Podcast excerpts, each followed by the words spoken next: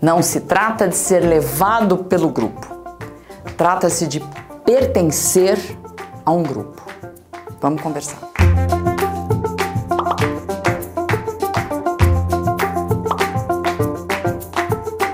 Todos nós buscamos pertencer, todos nós queremos esse pertencimento. Os adolescentes, muito mais. Muitas vezes os pais é, nos procuram muito preocupados com o receio do filho estar sendo levado por um grupo, é, usam o termo Maria vai com as outras, mas não é nada disso. O adolescente ele precisa disso. É lógico que às vezes as coisas escapam e saem tão errado, é, mas esses grupos, essas tribos, fazem parte do desenvolvimento dos adolescentes. O adolescente precisa do par para se fazer presente. Ele não está nem ali nem aqui, ele não sabe muito bem né, a sua identidade, ele não sabe muito bem em que momento ele está.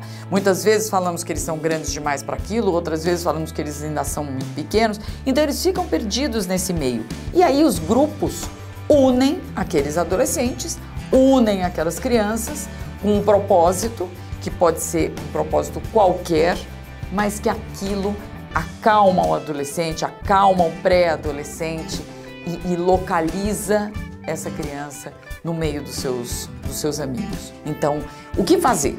Devo proibir? Deixo, devo deixar? Deixo? É claro que precisa da medida certa. Esses grupos, eles podem ser usados de uma forma muito positiva.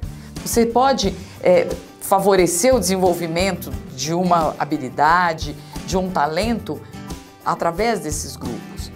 Fiquem tranquilos.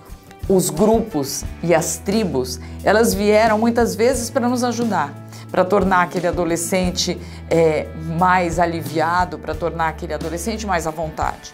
Sempre com um olhar atento, sempre é, tentando entender o propósito desse grupo, o objetivo desse grupo e o porquê daquela criança aderir àquele grupo. Mas o fato de ter grupo, de haver uma tribo, não é assim tão preocupante ou tão descabido. Qualidade de vida todos nós buscamos. O Vamos Conversar vai falar sobre os hábitos saudáveis na infância, na adolescência e na vida adulta. Vamos conversar.